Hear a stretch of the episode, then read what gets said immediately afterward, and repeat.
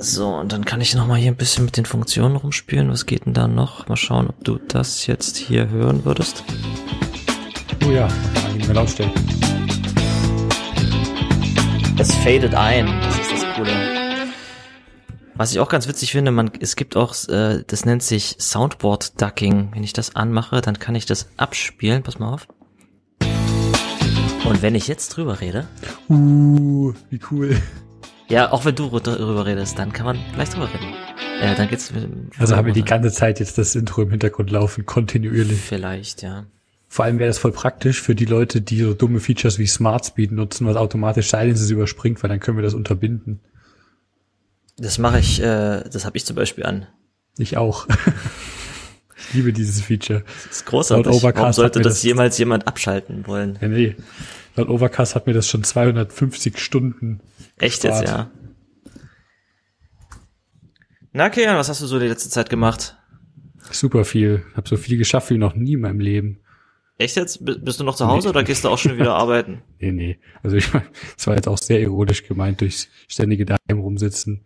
Ich habe tatsächlich äh, letztens im Baumarkt gewesen und dieses Brett, was du da hinter mir sehen kannst im Fenster, habe ich äh, gebaut, damit die Katzen da oben chillen können, was tatsächlich jetzt gerade in Anspruch genommen wird, aber Danger Zone. das war das erste Mal, dass ich jetzt was, also diesem Klischee entspreche, dass ich muss hier was mal, was Praktisches anfassen. Und da hast du was mit Holz gemacht quasi. Dann habe ich wirklich was mit Holz gemacht. Geil. Ich habe mich auch äh, ein bisschen handwerklich betätigt. Ich habe ähm, eine Woche Urlaub gemacht. Und zwar äh, habe ich einfach einen Heimaturlaub gemacht und meine Familie besucht. Mich extra vorher zwei Wochen lang irgendwie komplett eingesperrt und mich nur aus dem Kühlschrank ernährt und meinen Kühlschrank leer gegessen und keine Menschen getroffen, damit ich mich trauen kann, meine Familie zu besuchen. Und dann habe ich mir da von meiner Mutter beibringen lassen, wie ich mit einer Nähmaschine umgehe. Und Oh, jetzt habe ich meine, jetzt habe ich meine eigene kleine Kollektion aus von selbstgeschneiderten Masken, die ich aus alten Hemden von mir gesäbelt habe. Sehen schick aus. Und äh, also, also das hier war kein Hemd von mir, ich habe kein Prilblumenhemd, das war einfach so ein Stoff, aber ich fand das lustig. Und äh, das hat irgendwie Spaß gemacht. Das war so äh, meine Beschäftigung. Nicht für einen schlecht, Tag nicht oder schlecht. zwei. Genau. Achso, jetzt wo du es sagst, wegen der letzten Woche, ich war Anfang der Woche noch auf der UI-Conf, so eine Konferenz, die eigentlich jährlich in Berlin stattfindet. Äh, diesmal leider natürlich nicht, sondern bei jedem daheim. Aber war echt ganz cool. Es ist eigentlich so, also ich weiß gar nicht, warum die eigentlich UI-Conf heißt, vielleicht historische Gründe. Ist das eine mehr für so App-Entwickler oder? Ja, so, hauptsächlich sogar mit, mit Apple-Fokus auch noch. Also ist jetzt nicht so, so großartig auf UI-Themen ausgelegt oder so, auch wenn, Mhm. wie gesagt, so heißt. Aber war echt ganz, ganz cool und hat ein paar spannende Talks gehabt, auch einen, den ich sehr empfehlen kann, die hoffentlich bald dann mit online sind, äh, zum Allgemeinverzehr, zum Thema äh, Geschichte von Unicode und warum Emoji so geil sind und generell Unicode. Was man also mit Spaß machen kann. Da hat ein bisschen hier mit, mit Swift-String APIs sich durch Unicode geforstet Eieiei. und so klassische Sachen gemacht wie, wie Sergo oder durch, durch ein paar Joiner-Emoji im Handy zusammengebaut und was da alles so geht. Fand ich schon ah, ganz, ganz nice, cool okay. Weißt du, was wir total vergessen haben? Was denn? Äh. Hi, Kilian! Hey Hendrik. das ist der offizielle Start der Folge. Ja, offenbar. Ich hab's irgendwie, wir haben's, wir haben jetzt mit die Pre-Show schon so, wir haben jetzt so seicht eingefangen, dass wir überhaupt nicht so diesen richtigen Einstieg haben. Vielleicht wollen wir es einfach noch mal ein bisschen machen? Äh, no, noch mal machen? Oder Ach Quatsch. Das, das machen wir jetzt direkt. Das bleibt jetzt gerade die Sendung. das bleibt jetzt so? Na, pass auf, dann machen wir es wenigstens so, dass wir jetzt sagen, ähm, Hi, Kilian! hey Hendrik.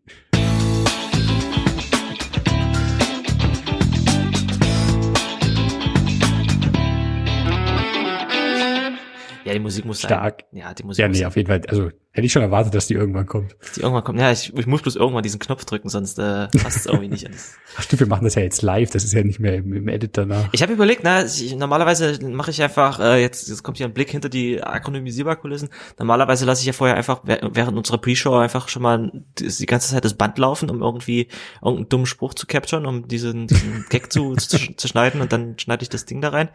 Ähm, die letzten zweimal habe ich äh, hier mit Sound, mit dem Soundboard gemacht. Und dann ist es lustig, weil wir dann selber live während der Aufnahme der Musik zu hören, das machen wir normalerweise ja gar nicht. Deswegen ist dir das jetzt gar nicht so sehr aufgefallen. Aber ich habe jetzt gedacht, wo, verdammt, wo tue ich jetzt die Musik hin? Ah! Bis vor vier Folgen habe ich komplett vergessen, wie unser Jingle eigentlich klingt, weil ich das nie gehört habe. Nicht Spaß. Aber äh, ich habe gehört, du machst jetzt deinen deinen eigenen Podcast.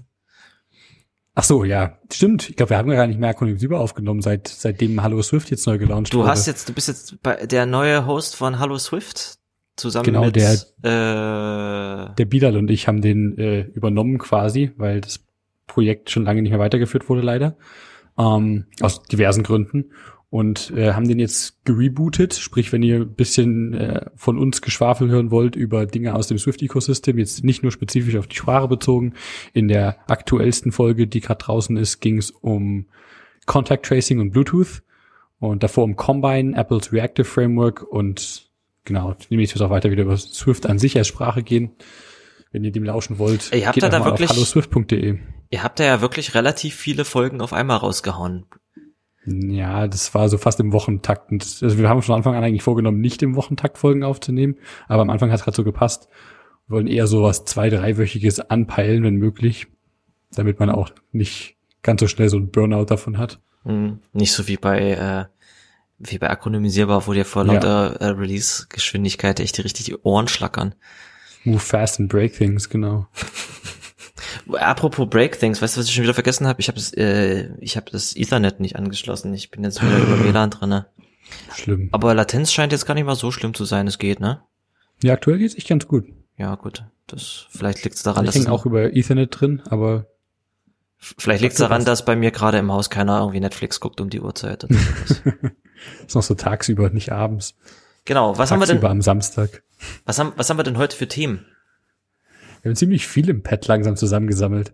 Erstmal so grob die, die News anschneiden, von wegen, dass irgendwelche Firmen gegessen wurden von anderen Firmen, was wir ja irgendwie, keine Ahnung, so, so ein Ding draus machen, wenn, wenn uns das interessiert, das immer anzusprechen.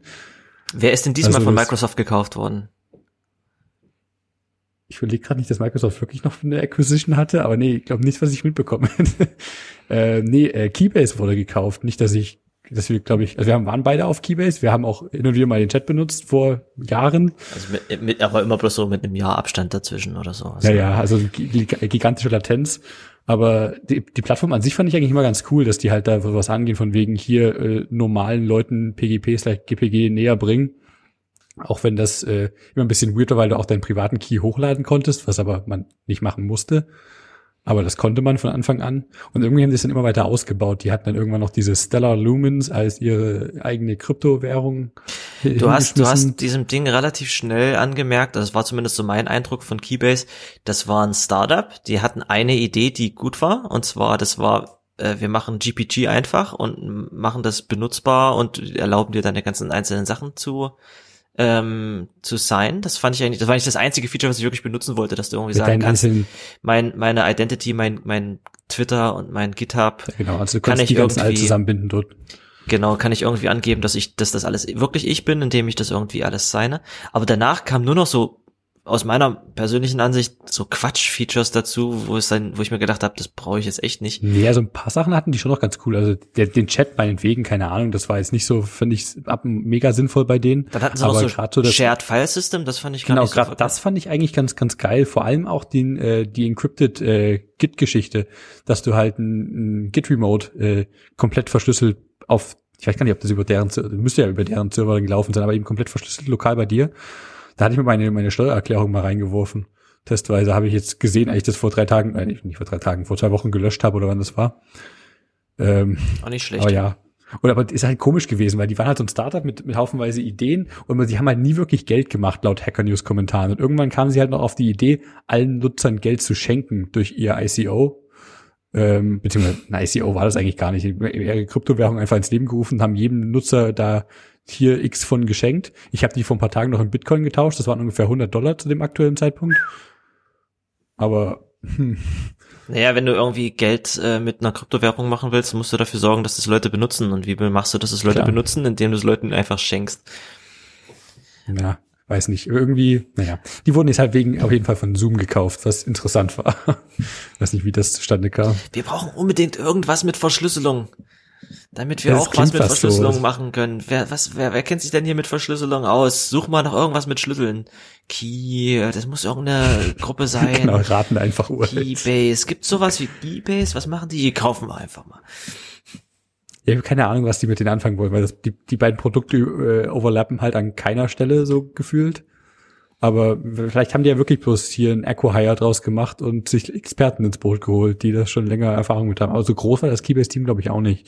Aber gut, ich habe keine die Ahnung. Die haben zumindest es, ähm, Erfahrung mit sehr vielen unterschiedlichen Use Cases für Krypto, weil sie ja mit ihrem Chat und ihrem Git und ihrem FS und ihrem äh, Cross-Signing relativ viele Sachen gemacht haben, die unterschiedlich sind. Wahrscheinlich könnte man die deshalb wirklich äh, ganz gut so zurechnen, dass sie sich irgendwie jetzt einem neuen Problem, nämlich zum Beispiel Real-Time Communication widmen. Mal schauen. War ein bisschen komisch, weil Zoom zu dem Zeitpunkt, beziehungsweise immer noch diesen Fadenbeigeschmack hat von Firma, die viel zu schnell gewachsen ist in der aktuellen Krise und alles verkackt, was zu verkacken ist. Aber naja, vielleicht kriegen die ja doch, vielleicht ist es ja auch gar nicht malicious alles bei denen, vielleicht ist es ja einfach nur Unfähigkeit und Überraschung über die eigene Popularität. Und jetzt kriegen die alles in den Griff und alles ist super. Wer weiß, keine Ahnung. Auf jeden Fall gibt's noch eine Alternative, die ich gefunden hatte. Keys.pub. Das ist so. Das ist dann hinterher so ein bisschen rumgegangen, ne? Kannst du mir mal erzählen, was das ist? Ja, es ist nicht so ganz eine Alternative für das, was alles Keybase macht. Die haben aber äh, die Möglichkeit, dass du ein, ein grafisches Tool hast, mit dem du Dinge äh, verschlüsseln kannst, verifizieren kannst, ob die Signaturen passen und so weiter und darüber storen kannst. Ich weiß nicht genau, also prinzipiell ist einfach nur eine GUI für Key Management macht aber, noch äh, die, also die wollen auch dieses, dieses, das von dir so betitelte Cross-Signing irgendwie mit reinmachen, so im Sinne von, du kannst Nutzer at Service irgendwie ansprechen. Wie genau da die Verifications laufen, ob das auf dieselbe Art und Weise wie mit äh, Keybase machen, im Sinne von, ich poste hier ein Gist, wo das drin steht zum Verifieren, oder ein Tweet oder wie auch immer, wahrscheinlich, aber keine Ahnung.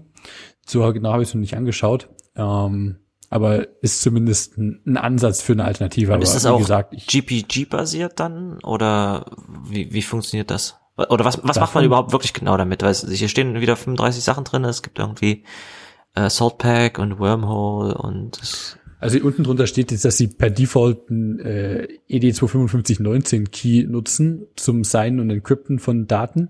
Aha, also, also prinzipiell ist die, ist die, die, was für ein Key du da benutzt, ja herrlich egal. Ich meine, ED25519 kennen wir ja auch die meisten, die das als, äh, als SSH-Key nutzen. Mhm. Als schön kurze RSA-Alternative.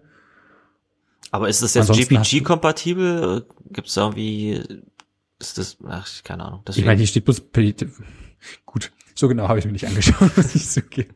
Aber ich fand es ganz nett, weil, weil es halt, ja genau, gefährliches Halbwissen. Hier, hier sind Infos. Schaut euch selber an, wenn ihr es anschauen wollt. Akronymisierbar, ja. 41 Folgen zusammengefasst. Oh, guck mal, das sieht lustig aus. Schaut euch, schaut ihr euch das mal an. Scheiße. Wir können den Podcast ja auch aufhören. Demnächst machen wir ein Newsletter und droppen einfach nur noch random Links. Ja, ja. Aber das hatte ich mal überlegt, was ich an, als Format ziemlich schön finde, um mal das Thema jetzt komplett hier äh, zu kapern, äh, ist, ist, eh die, ist diese Serie, ist, ist, ist dieses Konzept des This Week N.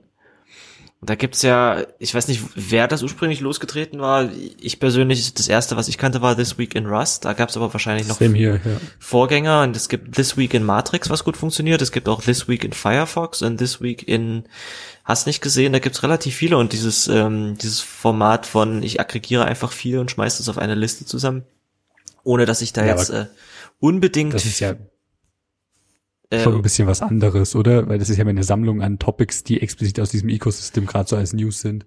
Genau. Und nicht so random Shit. genau, aber ähm, die This Week in Rust gibt's jetzt als Podcast. Mm, nice. Und äh, das fand ich eigentlich so als Konzept ziemlich cool. Die Matrix-Leute machen die nicht sogar auch einen Podcast über ihrs? Das ist, also was du in dem Twim, im This Week in Matrix mit drin hast, sind diese Matrix Live-Videos, wo zu irgendeinem Thema äh, orthogonal zu dem eigentlichen Newsletter noch irgendwas erzählt wird zu einem zu was spezifischem. In letzter Zeit war es zum Beispiel gerade das Cross-Signing, was neu rauskam. In der aktuellsten Ausgabe von gestern erzählen Matthew und Amandine zusammen mit dem WordPress-Typen äh, dessen Namen ich vergessen habe, dass Automatic ja jetzt haufenweise Millionen in, in New Vector gesteckt hat, was ich ganz cool finde. Und ähm, reden halt da über, über ein Thema, was halt relevant ist und nicht so sehr über This Week in Matrix als Zusammenfassung. Es gab auch schon die This Week in Matrix Folge, wo, wo ich in Matrix Live mit drin war und über Neo reden durfte. Ach cool, das muss ich nochmal nachgucken. Kannst du mal in die Shownotes schmeißen. Finde ich nicht mehr spontan. Aber es gibt wahrscheinlich dann nächste Woche mal noch eine, weil hier jetzt äh, geheime Info nur für akronymisierbar Hörer, äh, die die Mobile äh, Client Devs mal eine kurze Runde machen werden, um einen Überblick über das ähm, Mobile Client Ecosystem von Matrix zu geben. Nice. Ist Vermutlich das eine Waschmaschine eigentlich im Hintergrund oder? Ah, scheiße, hört man das? ich hatte die Hoffnung, dass man das nicht hört. Sekunde, kannst du ja mal kurz rausschneiden. Ja, können wir kurze Pause machen. Okay. Die Tür mal zugemacht. Ich hatte das auch schon, deswegen habe ich meine Maschine vorhin äh, heute schon früh angesetzt gehabt. Ich dachte irgendwie, das Blue Yeti hier ist besser im Umgebungsgeräusche. Nee, das nicht nimmt eher aufnehmen. sogar relativ viel vom Raum auf. Ähm, Ja, aber warum denn mit der Nierencharakteristik? Das ist doch gerade das Feature, warum ich die nutze, dass es das nicht tut. Naja, es nimmt halt schon eher in die Richtung auf. Ähm, aber du hast halt auch nicht so wirklich den optimalen Raum. Du hast jetzt nicht unbedingt äh, schallschluckendes Zeugs bei dir rumstehen, außer vielleicht dieses komische Katzendings da im Hintergrund. ähm, ich habe jetzt, es gibt äh, neues äh, YouTube-Video, Quatsch, es gibt ein neues Musikvideo von OK Go. Ähm, OK Go macht ja immer absolut super geile äh, Musikvideos und die haben eins gemacht, was er einfach, äh, wie- wie alle jetzt gerade, äh, komplett remote aufgenommen haben, wo jeder bei sich zu Hause hockt.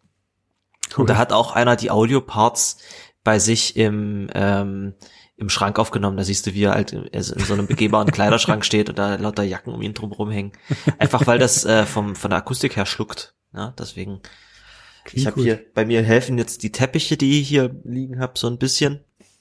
Aber normalerweise ist es egal, wenn das Mikrofon einfach in die eine Richtung aufnimmt äh, und dein, dein, dein Schall aber durch den ganzen Raum halt, dann äh, hilft es nicht sonderlich.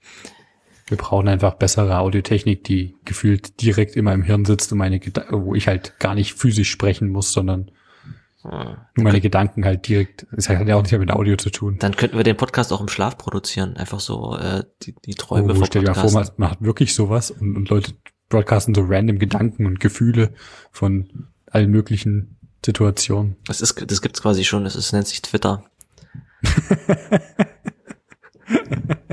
Nice, okay.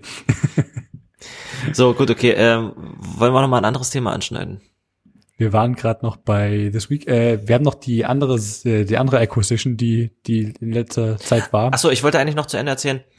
Äh, und das, ähm, was ich spannend finde, ist bei, bei This Week in Rust, wie gesagt, es gibt jetzt als Podcast. Und Das kriege ich schon irgendwie wieder zusammengeschnitten. Ähm, ähm, es gibt einen Podcast, der heißt äh, Rustation Station. Oh, der Äh, ist toll. Das ist ein äh, Community-driven Podcast, also nicht so richtig, aber die sagen auch, ach, wenn ihr wollt, könnt ihr gerne unsere Folgen für uns schneiden. Da geht natürlich niemand Ja. drauf ein. Ich habe überlegt, ob man vielleicht einfach mal selber was was postet oder denen was schickt, aber äh, das, naja, man muss sich da auch die Zeit nehmen und irgendwie ein interviewen oder sowas. Ähm, aber jetzt hat sich zumindest die Person, die äh, oder eine der Personen, die This Week in Rust ähm, redigiert, heißt es redigiert, äh, gedacht, gut, okay, dann machen wir jetzt eigentlich einfach wöchentlich mal so einen 5-Minuten-Podcast zu This Week in Rust und dann liest sie einfach quasi This Week in Rust ins Mikrofon und dann wird es. Es gab jetzt erst eine Folge, mal schauen, wie gut das funktioniert. Aber finde ich prinzipiell ganz cool. Also ich höre sehr gerne Podcasts und äh, meine Reading-List in meinem RSS-Reader ist halt unglaublich lang und wird selten mal durchgegangen, weil die äh, sehr viel Anxiety hervorruft bei mir. So, wie, Und, wie, es- wie äh, es jeder aber- gute Backlog tut, halt, ne? Ja, ja, aber das ist gerade mit Podcasts nicht viel besser, dank äh, der aktuellen Situation. Gefühlt kommen jede Woche mindestens 20 neue Folgen in meine Queue Hm. und ich schaffe so alle drei Wochen drei Folgen aktuell. Und ja, das ist irgendwie hm, dieses Ratio nicht sehr gesund. Ich habe jetzt tatsächlich mal äh, fünf, sechs, sieben Podcasts aus meinem Catcher rausgeworfen. Ich dachte, die Ganze sind da bloß, Podcasts? Ja, ganze Podcasts, die habe ich einfach abbestellt. Ich dachte, die sind da drin und die waren da drin unter der Prämisse, ach, das muss ich irgendwann mal hören. Ähm, Ja. Und ich habe nicht einmal eine Folge davon gehört. Auch weil halt momentan ist eigentlich eine schlechte Zeit für Podcasts, weil zu Hause Podcasts hören, ohne, ohne Pendeln oder ohne lange unterwegs sein auf der Straße ist halt, ähm, geht halt nicht so gut. Absolut. Obwohl man So mittlerweile wahrscheinlich Podcasts hören könnte, während man in der Schlange vor irgendeinem Laden steht. ich war gestern mal äh, in der Stadt und dachte, ich, ich gehe mal kurz, äh, hol mir mal einen Termin bei meinem Friseur. Ähm, und äh, war in der Innenstadt und da waren diese ganzen Läden, also es waren erstaunlich viele Läden, waren nicht mehr da. witzigerweise. Ich wollte mir bei einem mal. Das heißt, du meinst damit nicht mehr da, die haben schon dicht gemacht, es, oder was? es gab, also was heißt nicht viele Läden. Es gab ein, zwei Läden, die in, in der Dresdner Innenstadt jetzt äh, zu sind. Okay, Ähm, schade. Und vor allen anderen Klamottenläden, da standen irgendwie zehn Leute draußen in der Schlange, weil die immer bloß so und so viele Leute reinlassen. So so meine Beobachtung, meine erstes Mal Exkursion in die Dresdner Innenstadt und äh, die Straßen sind voll und überall. Ja, es war Schlangen. unerwartet. Ja. Ich war auch vor, vor zwei Wochen das erste Mal wieder in der, also da bin da von der Prager Straße einmal runtergelaufen, von der Haltestelle bis zum Hauptbahnhof. Und einfach mal zu, zu schauen, was so abgeht und weil wir da noch einkaufen gehen wollten. Ähm, und es war echt erstaunlich voll. Also da waren super viele Leute, gerade vor den ganzen Läden, also typische Shopping-Meile ist das halt. Und also warum geht man jetzt Klamotten kaufen? Keine Ahnung. Ich meine, gut, du wirst es natürlich auch nicht gar nichts mehr machen aktuell, aber irgendwie, also fast zumindest nicht in, in die Dinge, die ich aktuell machen möchte. Aber gut, je- jedem das seine an der Stelle. Na, bei mir war die Motivation zumindest, ähm, ich habe es Anfang März nicht geschafft, äh, zum Friseur zu gehen, bevor es nicht mehr ging. Und bin seitdem nicht beim Friseur gewesen. Jo, same, seit Dezember nicht. Ja, ja, auf jeden Fall. Seit Dezember nicht. Holy shit. Aber du hattest wirklich komplette, komplette Stoppelfrisur vorher. Ich war es auch sehr kurzhaarig beim Kongress noch. Das war das letzte Mal, dass ich beim Friseur war, direkt vom Kongress. Genau, und äh, deswegen dachte ich, muss ich das jetzt endlich mal wieder machen. Ähm, und ähnlich habe ich mir zum Beispiel, ich, ich besitze keine Jacke, die irgendwie zum, zum Frühling oder Sommer passt. Ich habe nur viel zu warme Ah. Jacken und deswegen dachte ich, ich muss jetzt mal losgehen und mir was dünneres besorgen. Und ich habe Man, die nicht Jacke geschafft. setzt ja voraus, die Jacke setzt ja voraus, dass man rausgehen möchte. Möchtest du nicht manchmal rausgehen? Na, möchten schon. naja, gut, genug, genug zu dem Thema. Genau, lass uns das mal abschließen. Die, die andere Acquisition, die ich vorher noch ansprechen wollte, war, dass äh, Giphy jetzt auch von Facebook gekauft wurde, was einerseits sehr schade ist, weil viele Sachen auf Giphy aufbauen, also quasi der, der GIF-Support in, in jeder zweiten App, die man so benutzt, baut auf Giphy auf. Aber zum anderen, ich fand irgendwie erstaunlich, dass es noch nicht irgendwie zu so einer, zu so einer Klitsche wie Facebook gehört hat. Und dass die Fall. noch nicht, aber ich, ach Gott, diese Plattform ist auch so schrecklich, also du kannst die Webseite halt nicht nutzen, also du machst die auf und mein Rechner friert das mal ein, weil das ist viel, viel zu groß und Giphy, Giphy kannst du eigentlich nur per API benutzen, oder? Oder als Integration. Oh ja. Ich hatte so eine Mac-App, die heißt Jiffy mit, mit J vorne, also darf man auch so aussprechen. Hm. Von Sindre Sohus, dem allbekannten, äh, sehr, üb- sehr produktiven Entwickler aus der JavaScript und neuesten Swift-Szene. Tja, Und der hat die, die so eine kleine Menübar-App, wo du einfach nur GIFs suchen kannst und rausdragen kannst überall anders hin. Finde ich eigentlich ganz, ganz angenehm. Und was hat das jetzt für Aber- einen Effekt, dass, dass irgendwie jedes Mal, wenn ich irgendwo ein GIF hinzufüge, dass dann Facebook ähm, mir Werbung zeigt über das GIF, was ich da irgendwo hinzugefügt habe? Oder was? Was hat sich Facebook meine, der- dabei gedacht, dass sie Giphy kaufen? Der, keine Ahnung, der, der andere ist ja wahrscheinlich erstmal, dass das Tracking-Pixel nicht mehr ein, äh, ein Byte, äh, nicht ein Byte, aber so ein mög möglichst kleines Kilobyte-Pixel ist, sondern Tracking-GIFs sind halt dann ein paar MB groß. Tracking Giffys. Nee, aber du hast ja wahrscheinlich viele, viele Daten, die du darüber sammeln kannst, warum die das ansonsten haben wollen. Wahrscheinlich, weil es eine große bekannte Plattform ist und das Einverleiben, die auch Sinn ergibt. Keine Ahnung. Mehr, mehr am Ball der Zeit bleiben, was Leute auch nutzen. Ich- Aber gab es nicht noch andere Plattformen außer Giphy?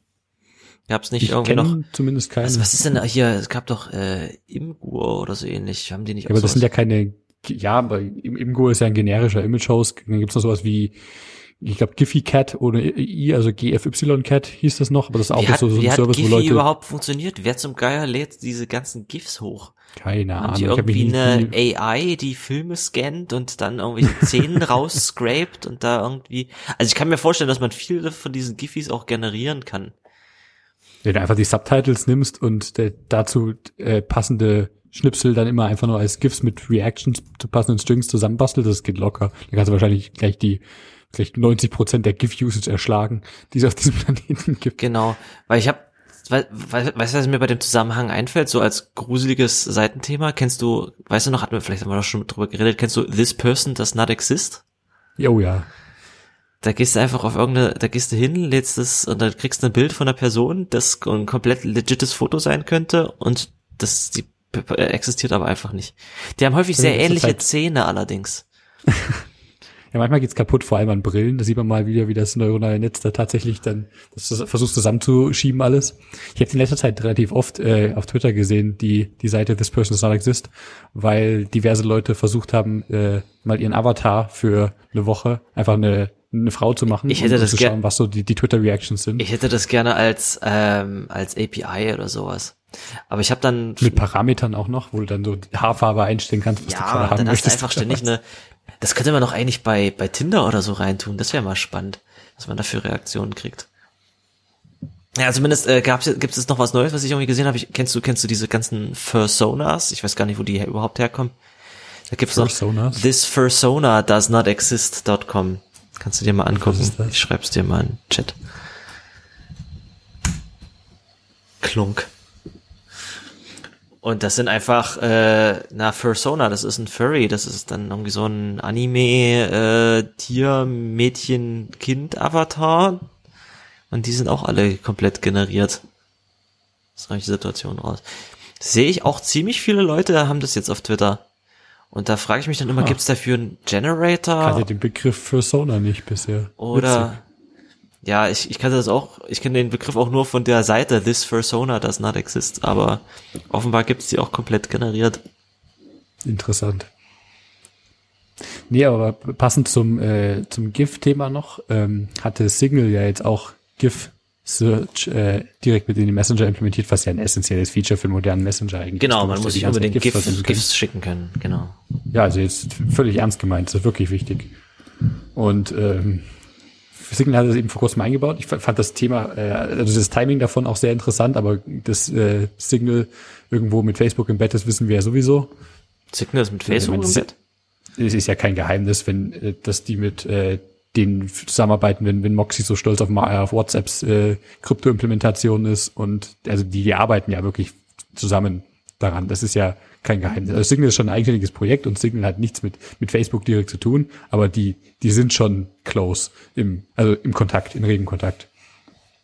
Also ich würde mich nicht wundern, wenn die das jetzt hier für sich völlig überrascht waren, völlig blindsided davon, dass Giphy jetzt äh, nicht mehr äh, eigenständig ist und generell ist ja Signal auch nicht daran interessiert, Nutzerdaten prinzipiell herauszugeben und deswegen haben die das auch technisch sehr cool gemacht, diesen GIF-Search, weil die haben hier zwei Sachen beachtet. Du willst zum einen, wenn du in, die, in eine Suchleiste tippst, schickst du ja quasi jetzt hier, hier irgendwie debounced und gethrottled User Input direkt weiter an die, ganze Zeit. Die, die Such API. Genau. genau also die, alles, was ich eingebe, wird halt quasi Schritt für Schritt, meistens Buchstabe für Buchstabe, ab einem bestimmten Limit hier losgeschickt. Mhm. So, wenn ich dann nachsuche hier mit dem Beispiel I'm excited, dann wird I geschickt, dann das M, dann das Leerzeichen, dann, genau. also immer als, als voller String. So macht man sowas ja typischerweise.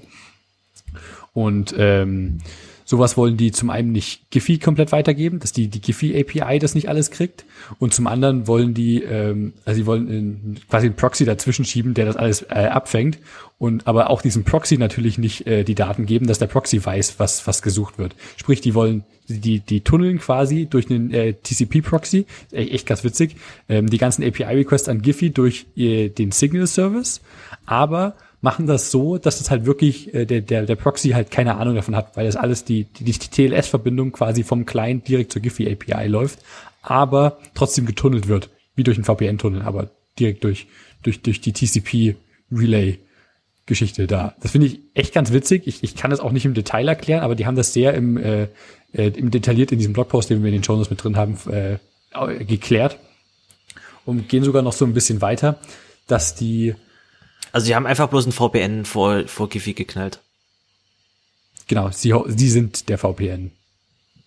Und sie wollen natürlich auch nicht, dass du mitlesen kannst, wenn sie sich selber als malicious sehen, was echt eine Betrachtung ist, was, was mehr Services machen sollten, mhm. wenn du deinem eigenen, wenn du dir selber nicht vertrauen kannst, wenn die, der Signal Service malicious wäre, dann könnte der ja mitlesen. Und hier auch, äh, ja, gehen sogar noch einen Schritt weiter und man könnte ja dann sogar so weit gehen, dass man, wenn man schon die Daten selber nicht lesen kann, dass man ja zumindest aus der Paketgröße, nicht aus der Paketgröße, aber aus den äh, aus der Menge an Daten, die geschickt werden, halt lesen kann, was ungefähr hier abgeht und um, wie gesucht wird und, und so weiter. Mhm, mhm. und gehen sogar noch so weiter, um dann die, die, die, die Nachrichten zu padden, die halt weitergeschickt werden, die durch, durch den das, Signal Service geschickt genau, werden. Genau, das sollte man grundsätzlich was, machen, dass man. Ja, aber was, was super krass ist, weil sie ja selber die andere Seite nicht kontrollieren. Also sie selber kontrollieren nicht die Giphy API, zu der sie die gepaddeten Nachrichten schicken wollen. Sprich, die müssten da irgendwie die Nachrichten padden, aber so, dass sie halt auf der anderen Seite quasi nicht gepaddet aussehen. Ähm, ja, du könntest es wahrscheinlich machen, indem du äh, das einfach mit, mit random Spaces äh, auffüllst. Die werden dann weggetrimmt von der, von der Such-API oder sowas. Das wäre vielleicht eine Möglichkeit, aber auch das könnte halt trotzdem zu invaliden Sachen gehen. Sie machen das technisch cooler, indem sie quasi einen, einen Teil der, der äh, von, warte mal, welche, welche AFC ist denn das hier? 7233 so, explizit HTTP, explizit Teil des, des, des HTTP-RFCs angeschaut haben, wo drin steht, dass sie ja ähm, im Header eine Range mitgeben können, welches die relevanten Bytes sind. Und alles andere ah. muss halt theoretisch weggeworfen werden. Und ah. genau darüber machen sie das, dass sie das halt padden, aber über die Range mit angeben, was die eigentliche, der eigentliche Request ist. Warte mal, und, du kannst bei HTTP kannst du Nachrichten schicken, die n groß sind und dann kannst du im Header sagen, nee, aber eigentlich musst du bloß das bis da lesen? Genau, so habe ich das jetzt zumindest verstanden. Abgefahren. Und, und genau darüber machen die das. Und das ist super fancy und super cool. Und ich, technisch finde ich das eine richtig angenehme Implementierung davon. Angenehm. Und also Hut ab an die, die Single-Entwickler immer wieder, was die sich äh, auf die Art und Weise einfallen lassen, auch was den Kontakt-Sharing angeht und so weiter. Das machen die alles richtig, richtig sauber. Das finde ich schön, dass die sich die Mühe da machen und man das vielleicht an anderer Stelle, hoffentlich hier äh, im, im Matrix-Ecosystem weiter verwerten kann, dieselben Ideen, auf die die da gekommen sind. Finde ich, finde ich echt ganz cool. Abgefahrener Scheiß. Also haben wir richtig eine saubere Implementierung davon gefunden. Abgefahrener Scheiß. Was ist eigentlich der nächste coole Messenger nach Matrix? Na, hoffentlich keiner. jetzt bin ich wieder unglücklich. Nee, äh, ich habe jetzt in letzter Zeit immer mal wieder, äh, ich, ich muss sagen, ich leide sehr darunter, dass ich irgendwie bei Matrix Org bin und das ist so, dass das so brechend langsam ist. Ich bin aber noch zu voll gewesen, ähm, mal tatsächlich mir irgendwie einen anderen Home-Server zu suchen. Ich warte noch darauf, dass Kannst es irgendwie hier einen lokalen Home-Source gibt. Kannst dir einen Job bei der Bundeswehr holen, dann kriegst du auch bald Matrix. Oder, oder an der TU Dresden. Stimmt. Die TU, der TU-Server hat jetzt seit wenigen Tagen over 9000 User auf dem Matrix-Server. Wow, over 9000. Haben sie das over irgendwie verblockt oder wie? Nee, ich habe äh, die Stats gesehen. Die haben da eine, eine Visualisierung. Nicht ein, ein hübsches äh, D3-Diagramm. Aber ich meine, im Prinzip hält dir ja nichts davon ab, deinen eigenen Server zu hosten, aber ich, ich verstehe auch, dass man natürlich diesen Aufwand nicht unbedingt betreiben möchte. Ich meine, für, für E-Mail mache ich es explizit nicht, weil ich mir das nicht zutraue, das Failsafe zu machen. Und ich gehe fest davon aus, dass wir bald an dem Punkt sind, jetzt wo äh, die alternativen Home-Server-Implementierungen immer weiterkommen und Dendrite auch quasi fast fertig ist mhm. oder quasi, quasi funktional ist. Ich denke immer noch an, an Schuppen, wenn ich Dendrite höre. Sorry.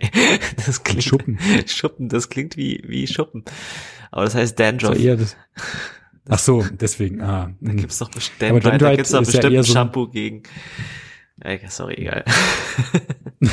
das ist ja eher so ein Ding aus, äh, genauso aus dem, aus deinem Kopf. So wie Synapsen sind ja auch, ich weiß nicht, was Dendrite auf Deutsch naja, dasselbe Wort ist. aus deinem Kopf. Nee, na, das meine ich, Dendrit ist einfach das deutsche Wort. Oder Nervenzellen Zytoplasma-Fortsatz ist die, die, Das die ist ein guter Name für einen Client. Der ist, ist garantiert noch frei im Play Store. Und im App Store. Ich gehe fast davon aus, wenn du neue Home-Server-Implementierung schreibst und anfängst, das Ding Nervenzellen-Zytoplasma-Fortsatz zu nennen, dann schon sehr, sehr nice. Es wurde ja äh, tatsächlich jetzt auch ein, eine weitere oder ein, zwei neue Implementierungen vorgestellt, äh, die ich mal durchlesen wollten, nämlich äh, äh weil sie in Rust gebaut sind. Und das war einmal ähm, äh, äh, Maelström und wie hieß der andere, der eigentlich viel weiter ist, der Conduit. der ja genau Conduit, der der Nachfolger von Ruma sein ja. soll. Und ähm, Maelström hat sich tatsächlich äh, erstaunlich äh, einfach gelesen, da ist nämlich überhaupt nichts drin.